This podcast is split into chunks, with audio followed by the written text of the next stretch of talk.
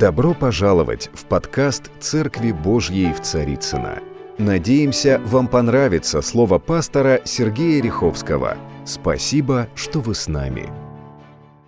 Мы пока еще на уединении, и пока еще богослужение проходит трансляция с моего дома, и я очень радуюсь, что наша церковная семья соединяется через это вместе – и мы чувствуем молитвы друг друга, мы чувствуем присутствие духовное друг друга на всяком месте, где призываем имя нашего Господа. И для меня очень такая печальная есть вещь. Знаете, вот я буду проповедовать дальше про Иосифа. Долгие годы своей жизни он сначала думал, ну, наверное, это недоразумение – но братья как-то решили разыграть его, может быть, поступили с ним, э, с младшеньким, вот так э, некрасиво. Но сейчас они остановят караван, они вернут эти 20 сребреников, и все вернется на круги своя, и он опять будет у себя в доме, в кругу семьи, ведь это прекрасно. Даже если возникают какие-то проблемы в семье, все равно это семья.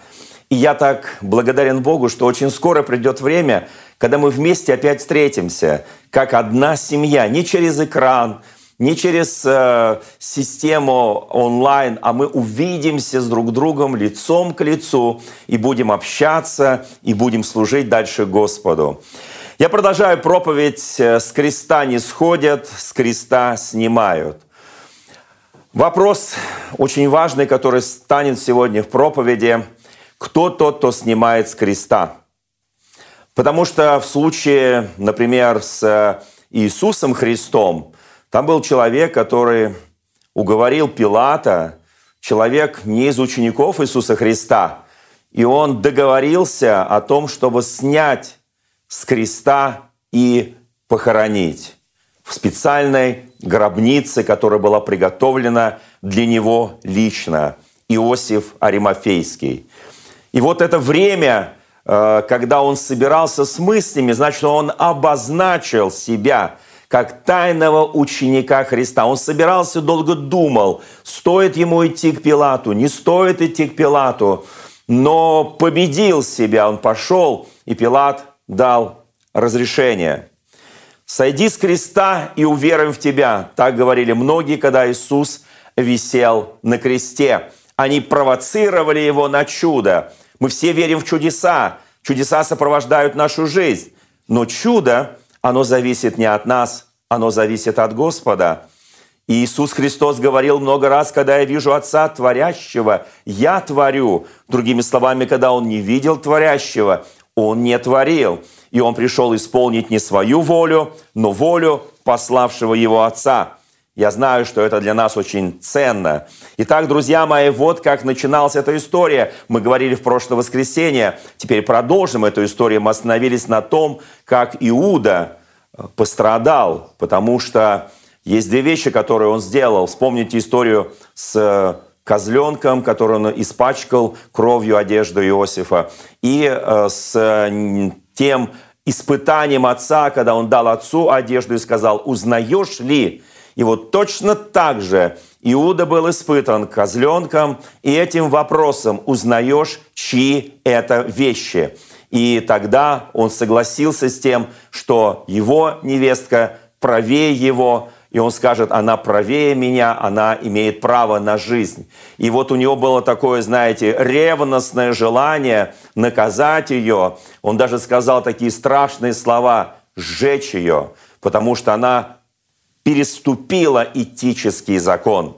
Многое столетие назад в нашей стране в церкви, не совсем еще в евангельской церкви, был спор между двумя уважаемыми служителями, между двумя святыми, которые позднее, которые будут приняты э, в Псалм святых, и они будут почитаемы в церкви.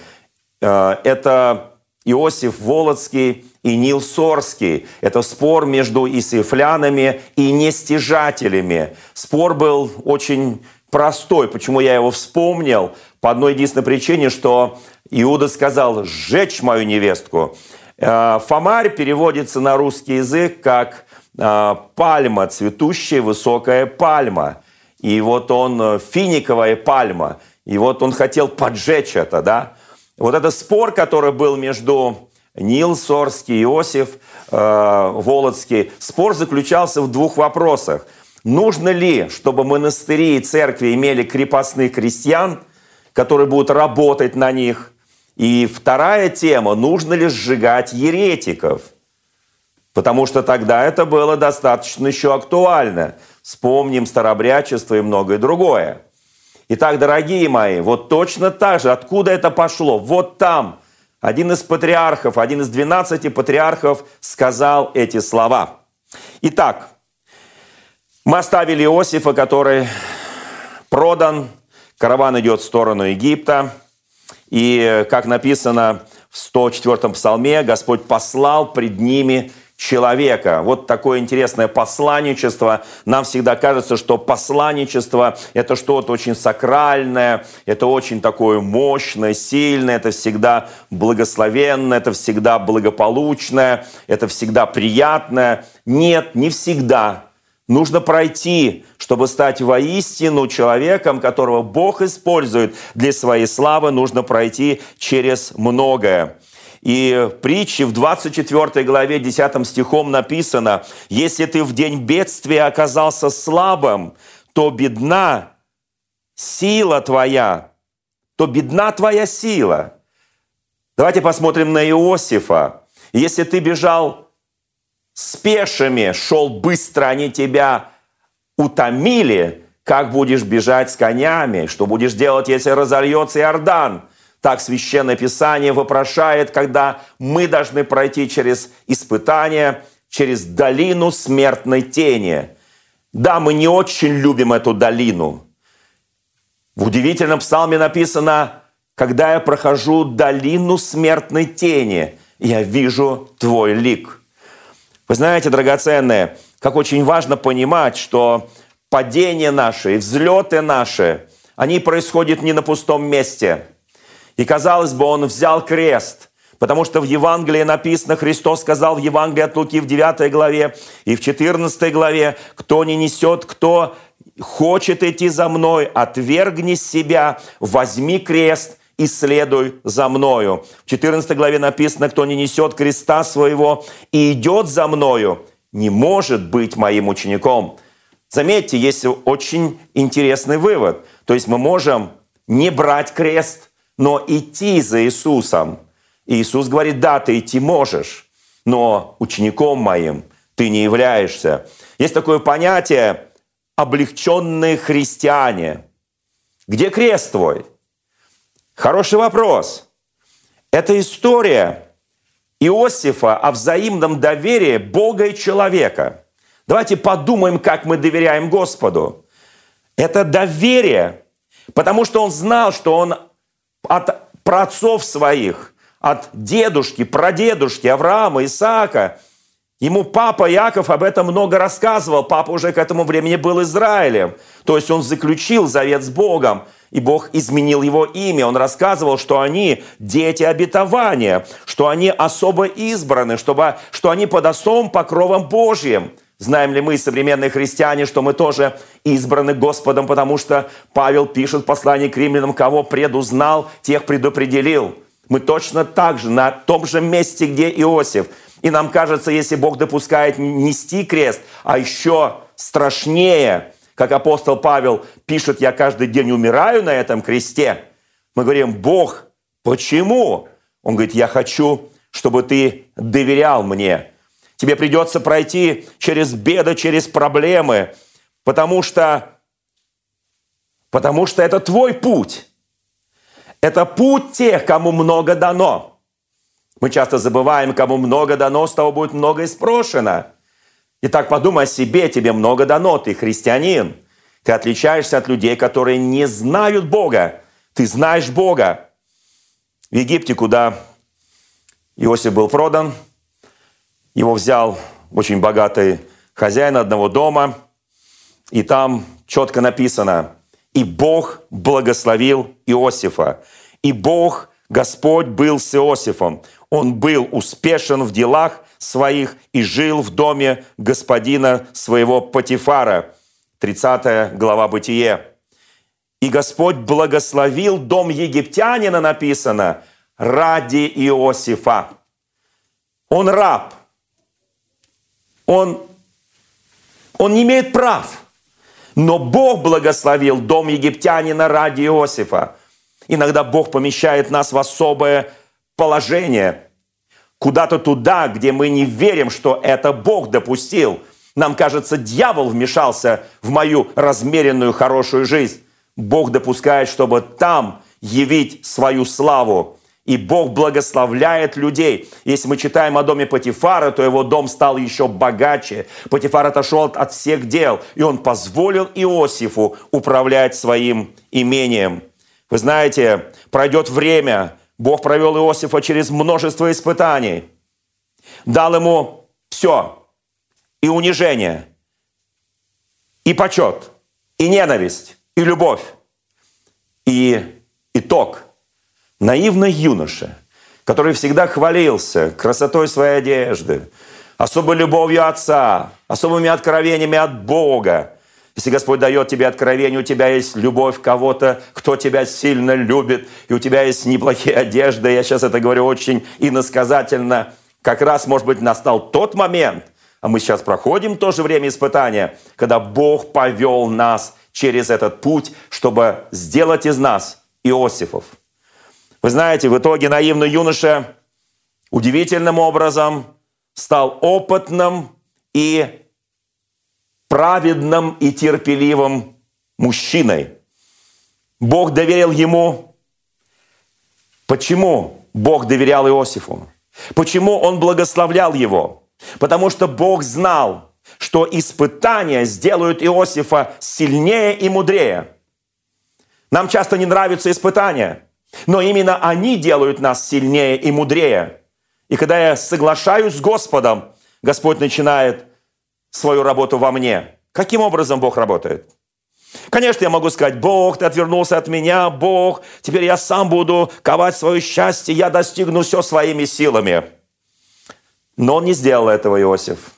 Он ни разу не бросил Богу вызов и не сказал, я кузнец своего счастья, я делаю то, что считаю нужным, раз ты вот так поступил, раз мои братья меня возненавидели, раз отец даже не послал какую-то Э, экспедицию меня искать. Все, Бог, я разрываю с тобой отношения.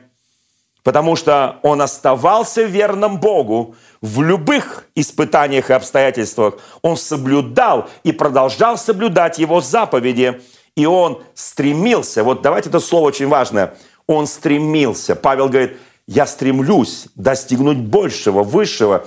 Он стремился увидеть во всем, что происходит в его жизни, абсолютную волю Божью.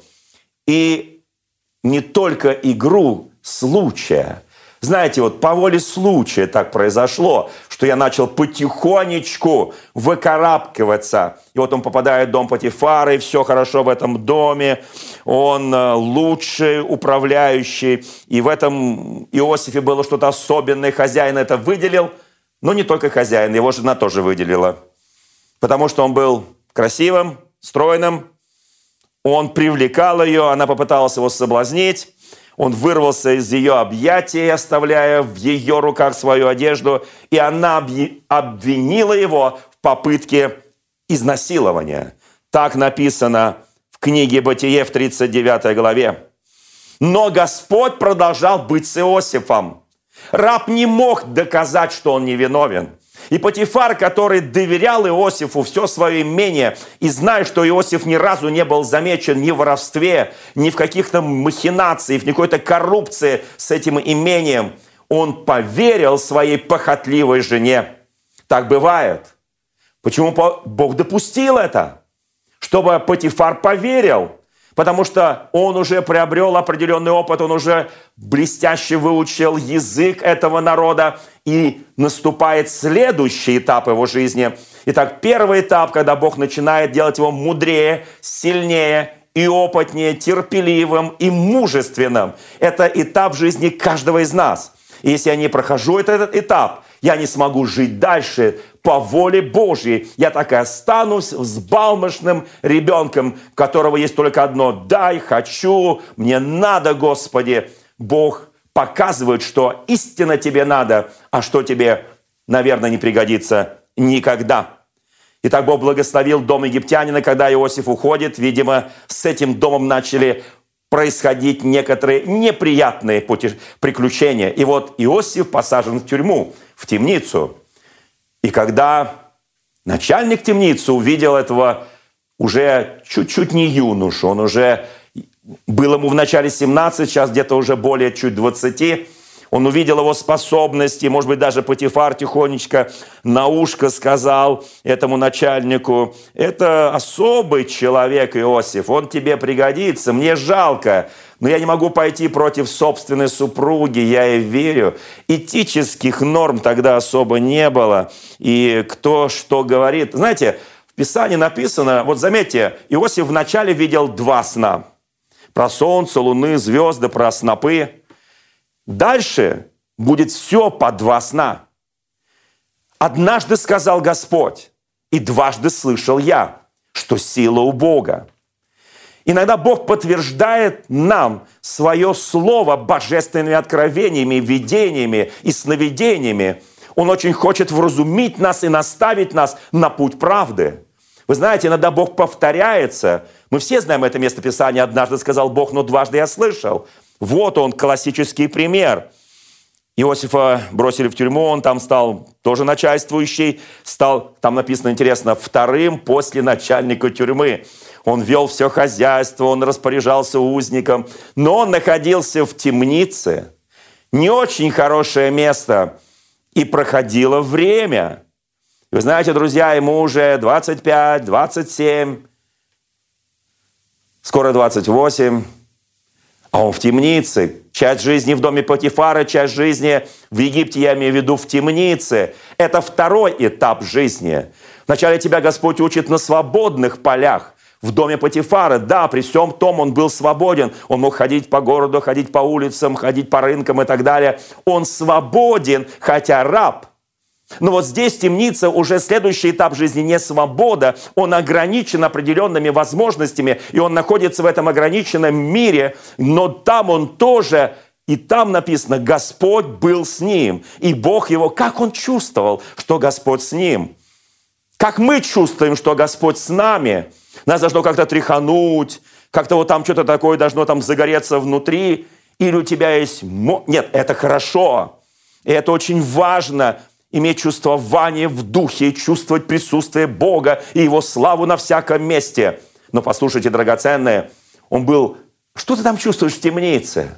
Что ты чувствуешь в этом мраке, где горят только какие-то вот э, факелы, там какие-то, э, что-то горит, какое-то масло горит, и там копоть, и там вот это вот запах, и там пот, и там все, и там темница, крысы, мыши, унижение. Что ты там можешь почувствовать? Можешь ли ты почувствовать там Бога? Павел и Сила, они пели в темнице, и оковы темничные рухнули. Апостол Павел знает, как поклоняться Богу, когда их избили и избитыми бросили в темницу. Вы знаете, и там написано, что они получили свободу, но потом добровольно опять вернулись в темницу, чтобы доказать свою правоту. Вы знаете, как интересно. И вдруг попадаются ему пару интересных людей из дома фараона. Его высокопоставленные слуги, вельможи. Один хлебодар, другой виночерпий. И вот в, тот, в ту ночь, в которую Бог уже приготовил что-то очень важное, это было за три дня до дня рождения фараона.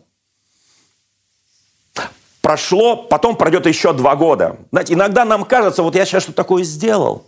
Вот Господь через меня что-то открыл – вот я сделал что-то такое доброе, и прямо мне должны все быть так благодарны. Знаете, и вот эти вот э, товарищи видят сон, один видит сон, второй видит сон, и он объяснил им значение снов.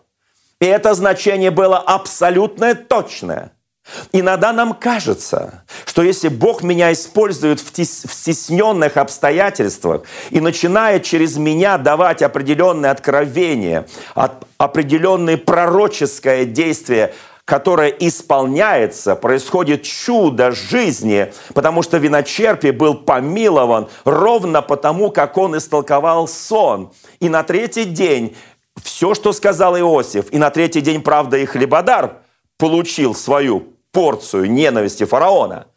Но послушайте, ровно на третий день, когда началось пиршество, виночерпий был свободен. И Иосиф, вот знаете, нужно попасть в очень сложное положение, темница, чтобы убедиться в одном законе божественном. Никогда не полагайся на человека. Никогда не полагайся на человека. И когда Иосиф рассказывал этому виночерпию свой сон, значение этого сна виночерпию, послушайте, вот в этот момент он думал, там так написано в Священном Писании, он думал и даже попросил виночерпия обязательно вспомнить о нем, когда он получит свободу и будет опять стоять рядом с фараоном и наливать ему вино в его чашу. Но не тут-то было. Люди неблагодарны. Знаете, мы даже благодарности от людей. Да не жди благодарности от людей. Благодарен только Господь Бог. Да, иногда люди скажут тебе спасибо, иногда, ну, любящих мы любим, любящих нас, Писание говорит. Но смотрите, иногда мы бываем благодарны по отношению к кому-то, но иногда случается так, что Бог закрывает уста кого-то, чтобы сказать тебе элементарное спасибо. Бог почему-то закрывает уста этого человека. Бог иногда закрывает твои уста, и тебе так хотелось сказать спасибо тому, кто помог тебе в чем ты что-то сделал. Но вдруг твои уста закрыты. Ты Божий человек, ты водимый Духом Божьим. И Бог проверяет того, кому ты не сказал спасибо. Но это же казалось элементарная благодарность. Но он не ждет здесь просто спасибо. Он ждет разрешения проблемы. Он ждет, что виночерпий обязательно напомнит о нем фараону, и фараон оправдает его, потому что он не блудник, потому что он не пытался сделать зло жене Патифара. И вот мы видим Иосифа, который два года потом еще проходит. Он ждал, ждал, ждал. Знаете, на кресте висеть сложно. Наступил третий почти период его жизни.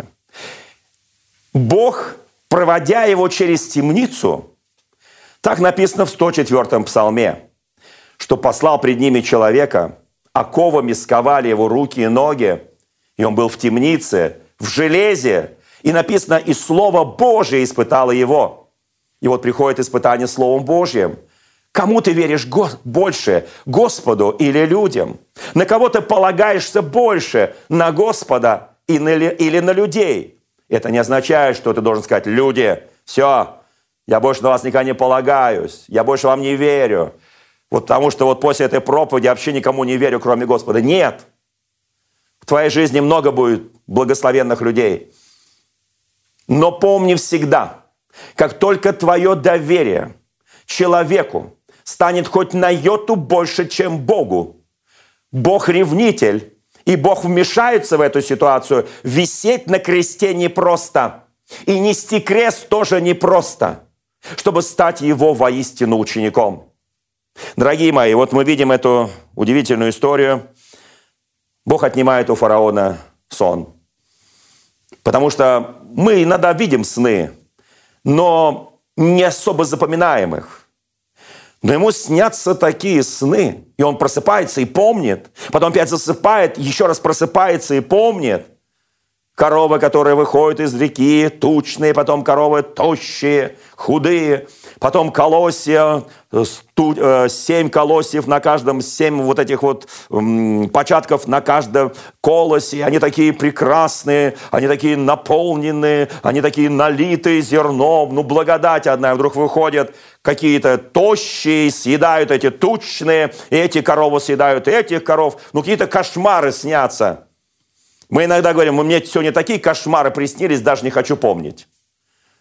Но Бог делает так, что фараон, послушайте, Бог начинает говорить с фараоном. Бог начинает, Бог не предупреждает Иосифа. Иосиф понятия не имеет, что там фараон видит сны. И тогда кто снимет его с этого креста? Но я скажу откровенно. Его снимет фараон с этого креста. Бог иногда использует фараонов. Бог иногда использует чиновников, политиков, власть. Бог использует все, что есть на этой земле. Потому что у Бога есть, Он альфа и омега, Он начало и конец. И у Бога есть начало твоего пути, и Бог видит середину твоего пути, и Бог видит этапы твоего пути, и видит завершение твоего пути. И это очень важный момент. Фараон видит сны, он зовет всех волхвов, все собираются, он говорит, Расскажите, что значат эти сны? Что это за цифра 7? Что это за колосья тучные, колосья худые, коровы тучные, коровы худые? Вот мы сейчас э, месяц э, в уединении, в самоизоляции, нам уже, Господи, когда же я вырвусь на свободу? Когда я хочу, я хочу работать, я хочу ходить, я хочу жить, полной грудью дышать, я хочу, Господь. А там годы – годы, годы. Ему 28, Иосиф, он в темнице, он в тюрьме. Казалось, все, больше о тебе никто не вспомнит. Был один единственный шанс – это виночерпий. Но, увы, сильные мира сего очень быстро забывают. Немногие братья и сестры говорили, вот я помог одному человеку, он потом стал большим человеком, я помог, а вот он стал губернатором, а вот сделал ему добро, теперь он, наверное, обо мне вспомнит. Прости, не вспомнит. Он вспомнит только тогда, когда на это будет воля Божья. Я сейчас говорю о нас, о христианах. На кого ты полагаешься, на кого ты надеешься. И вот он в темнице, 28 лет, фараон видит сон – Через два года после этого ему уже 30 Иосифу. Два года, не один месяц или полтора месяца карантина, а годы, годы и годы. И вот ему 30. Как интересно, да? Именно Иисус Христос, когда ему исполнилось 30, вышел на свое величайшее служение, на величайший подвиг. 30. Смотри, что происходит дальше. Фараон говорит, если вы не отгадаете, то я фараон, я приговорю вас. Начинает пугать своих волхвов, чародеев, магов, гадателей. И виночерпи, видимо, под страхом смерти вспоминает, что пару лет назад, перед днем рождения фараона, он был чудесным образом освобожден из темницы. И он говорит, фараон, ну, так, знаете, так и наливает ему вино. И говорит, фараон, не бойся, вино хорошее. Но два года назад, когда я был в темнице, был еврейский юноша, лет 30. И мне и хлебодару он истолковал сон. Каюсь, фараон, я должен был от его имени попросить тебя, чтобы ты рассмотрел его дело – но я забыл. Свобода. Все захлестнуло. Работа, дела. Много дел. Я должен был готовить вино. Я должен был его лично проверять. Мне этого, мне было не до вот этого еврея. Фарон говорит, что ты говоришь? Он разгадал сны? Да, он разгадал сны. Позовите мне этого юноши.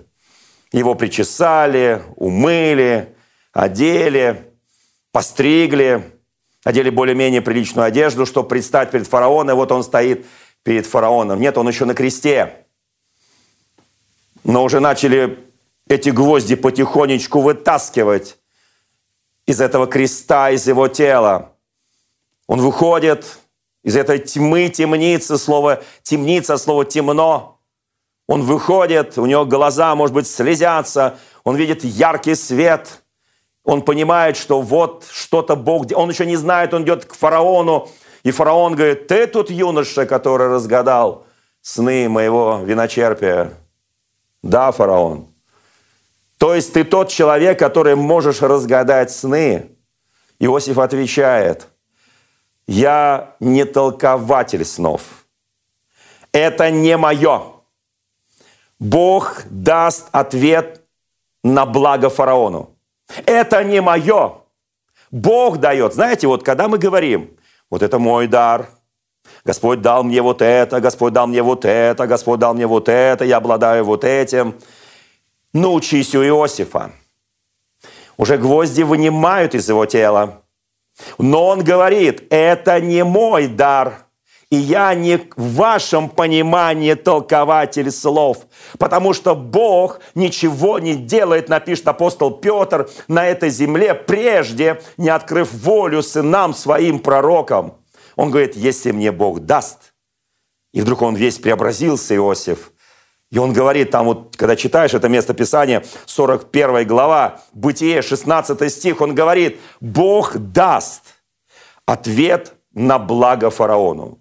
Вот дословно просто. Бог даст ответ. И фараон, естественно, тоже преобразился.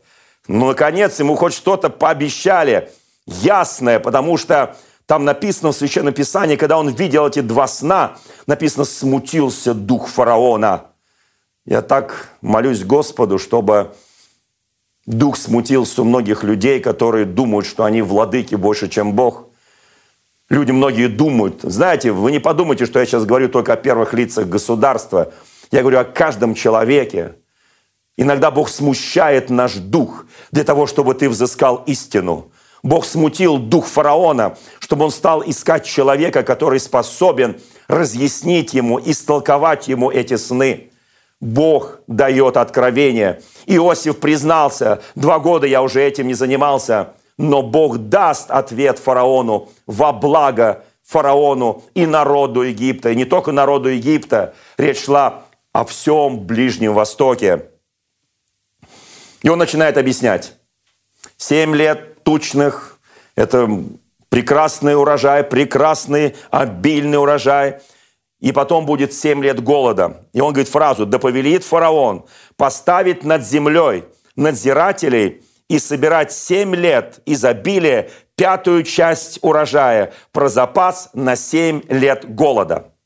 Какая мудрость? Вы скажете, мудрость? Какая мудрость? Просто вот дал умный совет. Стоит такой юноша, весь бледный, потому что он столько лет без солнца, весь э, вот, ну, он стоит, и он не говорит о своем деле. Вы знаете, если бы это, может быть, был кто-то из нас, мы бы сказали, фараон, ну давай так, я тебе толкую сон, а ты мне даешь свободу. Я пойду к своим братьям. У меня там в далекой земле есть братья, вот они меня ждут, там мой отец. Не знаю, жив, не жив, но ждут наверняка. Давай так, ты мне, я тебе. Слушайте, дорогие мои, но это же не Иосифу принадлежит дар – а Богу принадлежит дар. Вот он и сказал, что это не мое, это Божье.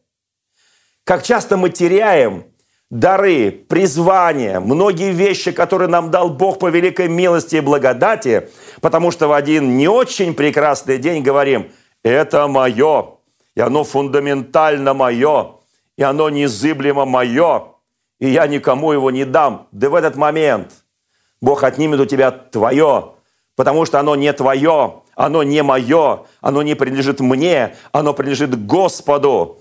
И Иосиф прекрасно знал тайну владения дарами и призванием Божьим и талантами Божьими воздавать славу и честь Господу. Он знал это. Итак, мне нравится, как фараон выслушал совет Иосифа, и он в конце добавил, что Бог сделает, сказал Иосиф, он возвестил фараону. И ответ фараона был достоин фараона. Бог открыл тебе это, Иосиф, и нет столь разумного и мудрого, как ты. Твоего слова держаться будет весь народ мой, только престолом я буду больше тебя и твоя колесница будет ехать за моей колесницей. И снимает фараон свой перстень, который исполняет обязанности государственной печати. Он говорит, оденьте его в весон, дайте ему золотую цепь, и вторая колесница будет ехать за мной. И те, кто будет вести эту колесницу, будут кричать перед этой колесницей Иосифа, преклонитесь. Вы знаете, это третий этап жизни фараона, но не последний – и третий этап в жизни Иосифа, но тоже не последний. Вы знаете, дорогие мои, так Иосиф стал вторым человеком в Египте. Его сны они уже практически исполняются. Семь благодатных лет они делают запасы. И семь лет голода пришли.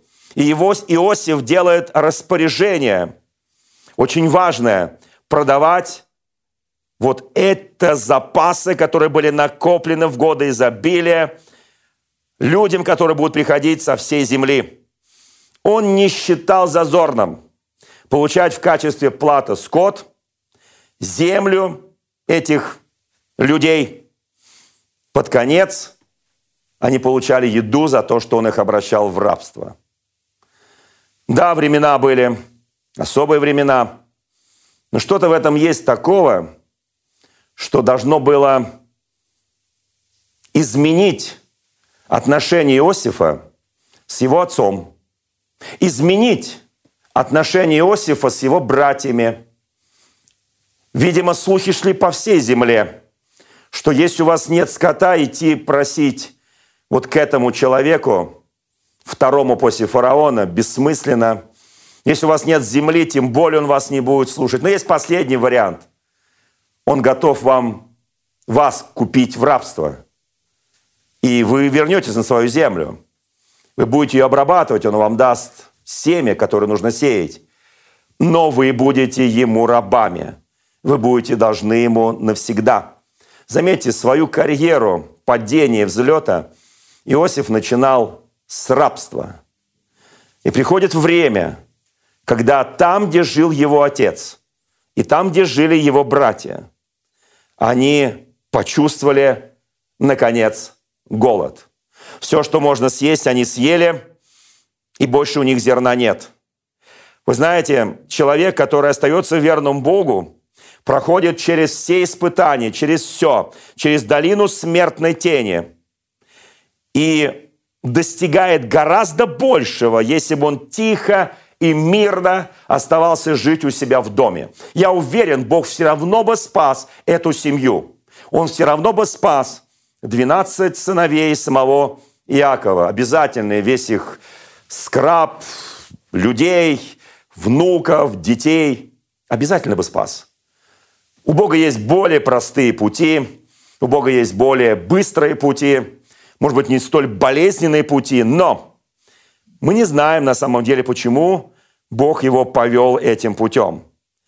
Неужели нужно пережить разрыв с близкими, надлом и пройти все, все это и подняться на высокий уровень. И вот все, о чем может мечтать человек на земле, в жизни Иосифа исполнилось. Его женят, прекрасная супруга, рождаются дети. Казалось бы, все хорошо. Казалось бы, Иосиф, не вспоминай, как страшный сон – все, что было когда-то в твоих отношениях с братьями, их издевательства, их э, преступления, которые они совершили против тебя. Забудь это все. Где там братья в какой-то хананской земле? А ты, ты второй человек в огромной египетской империи. И ты уже практически купил половину этой империи себе в рабы. У тебя еще много запасов. Но история на самом деле на этом только начинается. Настоящая история. Потому что, как я уже говорил, гвозди с него начали вытаскивать с этого креста, на котором он висел, но не до конца. Он думал, что фараон его снимет с креста. Нет. Должен быть тот, кто его снимет с креста. И вот здесь мы видим уникальную ситуацию. На самом деле Иосиф, достигнув всего, его история, по сути, в отношениях с братьями только началась. Мое время практически ушло. Я хотел ее сегодня закончить, но я оставлю на следующее воскресенье. Потому что мы столкнемся с такими интересными вещами, и тогда нам будет понятно, как он годы ждал братьев, как он ждал весточку от отца. Он, который купался в роскоши. Его вторая колесница – это его. И как сказал фараон, что без Иосифа никто не может шевельнуть ни рукой, ни ногой. Без Иосифа никто ничего не может делать. У него перстень государственной власти печать. Послушайте, ну, на самом деле начинается самая интересная история. Я сейчас дам маленькую затравку. Самая интересная история. История прощения и примирения. Через голод, через боль, через все, что прошли его братья, через все, что прошел его отец, через все, что прошли люди, живущие в Египетской империи. Вся эта история была нужна Богу для того, чтобы народ Божий состоялся. Еще раз подчеркиваю, голод. И, наконец, отец Иаков говорит своим сыновьям, не всем, у него осталось 11, он говорит 10, последним он не мог отпустить Вениамина, потому что он заменил ему от той же любимой жены, заменил ему Иосифа. И хоть мальчику уже, ну совсем уже не мальчик, а уже юноша, он боялся его отправить. И десять его братьев пошли в Египет. И они пришли. Иосиф, который сам лично знаете, есть вещи, которые мы доверяем кому-то, надо много доверять, я тоже многим доверяю, это нормально. Но есть вещи, когда ты делаешь по вдохновению Духа Святого. И в один прекрасный день он не доверил своим сотрудникам, своим работникам, своим надзирателям. Он сказал, сегодня я пойду лично и буду спрашивать людей, которые пришли за хлебом, и буду сам назначать им цену за этот продукт. Сегодня он почувствовал в духе, сегодня мой день. Он еще продолжал висеть на этом кресте. Я подчеркиваю еще раз, можно достигнуть высот, но оставаться висеть на этом кресте. Почему? Потому что там в сердце глубоко закопана вот эта обида. Она еще осталась. Еще раз подчеркиваю, ты можешь достигнуть всего. Но если там не исцелено, если там боль, не прощение, прости нам, Господи, молитву «Отче наш», как мы прощаем должников наших. Прости, не вмени, Господи. Но это означает, ты прощаешь. И там внутри, да, он уже забыл, он уже покрыл это все, знаете, слоями боли, слоями всяких мыслей, наверное, думал, когда плакал там в яме, когда его везли в рабство, как он вернется, как он пожалуется еще раз отцу, как он еще раз расскажет, какие у него плохие братья, как они ему сделали зло, и вот чудом спасли его. И вот все-таки совесть у них пробудилась, и они его догнали, этот целый кортеж рабства, и вернули его. Казалось бы, нет – и вот братья приходят перед ними владыка, они падают пред ним и поклоняются ему. Он узнает их. Была большая разница между ними и им. Он владел двумя языками, египетским и еврейским. Они владели тоже двумя языка, языками, еврейским и египетским. Такие времена были – Нужно, нужно было знать много языков, чтобы жить. Вы знаете, и когда он смотрит на них, первая мысль. Вот час расплаты. Вот они лежат пред ним. Они полностью в его власти. От него зависит казнить или простить, оставить голодными или спасти от гибели. И вот они лежат пред ним.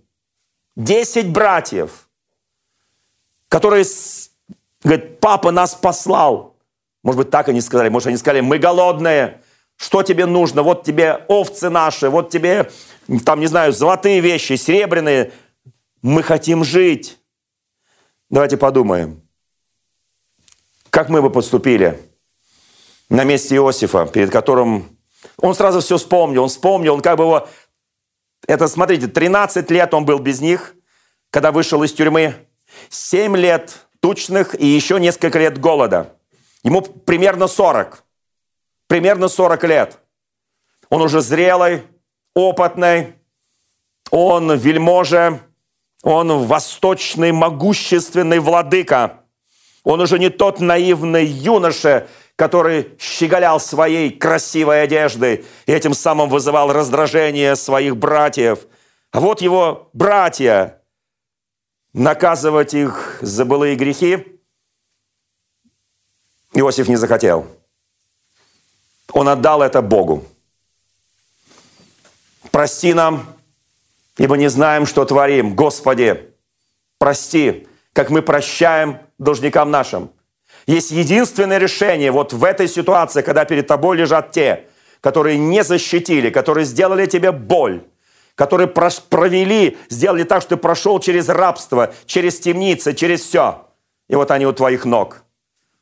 Иосиф сделал единственное верное решение. Я предлагаю его сделать каждому. Отдать суд Богу. Но как же примириться? Что для этого нужно? Каким образом сделать так, что он опять их полюбит? И они его тоже. Они не знают, что перед ними брат, потому что он одет в египетские одежды. Это совершенно другая культура, другие традиции, другие одежды, другой внешний вид. Он египтянин. Им даже в голову не приходит, что это может быть. В страшном сне такое не приснится, что это Иосиф – но и простить он их тоже не торопился. Он должен был испытать их. Он должен испытать их было ради их будущего. Ради будущего предназначения народа Божьего Израиля. Иногда Бог допускает в церкви сложные вещи. Иногда Бог допускает, что мы испытываем друг друга на верность Богу, и на верность принципам Божьим, заповедям Божьим. Они с легкостью продали. Они не защищали его. Они возненавидели его. И он пытался понять за эти почти 20 лет, они поменялись, они те же или они другие. Иногда Бог, чтобы дать нам что-то великое – чтобы спасти наши жизни, чтобы, знаете, вот Иосиф стал между живыми и мертвыми, как некогда стал Моисей и Аарон в пустыне. Он встал между жизнью и смертью. Вот братья, колено преклоненные, вот они, у них в глазах «дай хлеба». Иначе мы умрем. Там у нас дети малые, там у нас папа старый, больной. Дай хлеба. Какие они остались? Такие же завистливые – такие же жадные, такие же готовые продать родного брата или убить его. Как они поведут себя, окажись в подобной ситуации? Именно это он хотел выяснить. И началась не игра. Кто-то скажет, наверное, в кошки и мышки он с ними играл. Он могущественный владыка, второй после фараона. Они какие-то нищеброды пришли голодные. Нет, это не игра в кошки-мышки это другое. Это становление величия народа Божьего Израиля. Он хотел, чтобы убедиться в том, что они тоже прошли путь. О них мало сказано вот в этих главах, вот в этих последних главах до того, как они придут к нему, в бытие. Это больше жизни Иосифа. Послушайте, он посмотрел, что нет младшего, и он подумал, наверное, он вместо меня любимчик отца – и для начала Иосиф им сказал, послушайте, встаньте, послушайте, я вижу, вы шпионы, вы нечестные люди. Мне кажется, что вы нечестные люди, мне кажется, у вас есть какая-то какая зависть внутри. Я так чувствую, вот я египтянин, я чувствую. Откуда вы пришли? Кто вы? Мы, говорит, пастухи. Они испугались, когда он оскорбил их и назвал, что они шпионы. Расскажите о вашей семье, я хочу знать правду исповедание, покаяние. Нет другого пути к Богу. Если мы не признаем наши грехи, если мы не исповедуем наши грехи, Он не может простить нас. Первый путь к встрече с Господом – это покаяние исповедание греха. Он смотрит, вокруг стоят слуги, воины, которые готовы в любую секунду броситься на этих просителей, потому что он назвал слово «вы шпионы». Вы шпионите над Египтом. Вы какие-то посланники других племен и народов. Вы пришли посмотреть наше богатство и завоевать нас. Давайте копнем глубже. Они покрылись, наверное, страхом. У них руки и ноги задрожали. Наверное, пот покрыл их. Потому что они понимали, что они даже не успеют встать с колен, как их головы будут отсечены. «Я испытаю вас», — сказал Иосиф по-египетски. Они понимали его. «Один из вас останется здесь. Вы пойдете и приведете ко мне младшего брата, которого вы только что мне рассказали». Они ему рассказали в своем покаянии, что есть отец, есть младшенький Вениамин, есть Иосиф, наконец они сказали ему правду, который, которого нет больше с ними. Он исчез – так случилось. Уважаемый вельможа, так случилось. Он исчез. Исчез? Хорошо. И тогда он говорит, оставьте, если вы говорите правду, то приведите ко мне младшего брата. И тогда они заговорили друг с другом по-еврейски – это наказание за то, что мы сделали с Иосифом. И он вдруг, знаете, может быть, там внутри что-то дрогнуло у него. Наконец, они не думали, что он их понимает, а он их понимает, потому что он еврей. Он понимает, как они заговорили по его, на его родном языке, на котором он уже к этому моменту не говорил много лет, почти 20 лет. Они даже не могли догадаться – что он знает их язык, и для него это родной. Иосиф вышел из комнаты, на него нахлынули слезы, он плакал и сказал, Господи, благодарю Тебя, что они хотя бы сознались в этом грехе, что они хотя бы сознались, они признались, что они сделали зло для Иосифа. Но как они поступят в следующий раз? Может быть, они точно так же поступят с Вениамином в удобный момент, когда папа будет любить его больше. Он снова вошел в зал. Они лежали по-прежнему. И он сказал, вот этого арестовать. Это был Симеон. Его взяли под стражу, а вы, говорит, поезжайте домой. И без Вениамина не возвращайтесь. Знаете, на нас Бог проводит через сложные пути. Нам кажется, над нами издеваются, с нами неправильно поступают. Но там в глубине души, в глубине нашего сердца, в глубине нашего разума мы знаем, что где-то, когда-то, как-то поступали так же и мы. Пришел момент не просто расплаты, пришел момент истины – Пришел момент очищения, пришел момент духовного катарсиса. Это очищение. Пришел момент чистоты.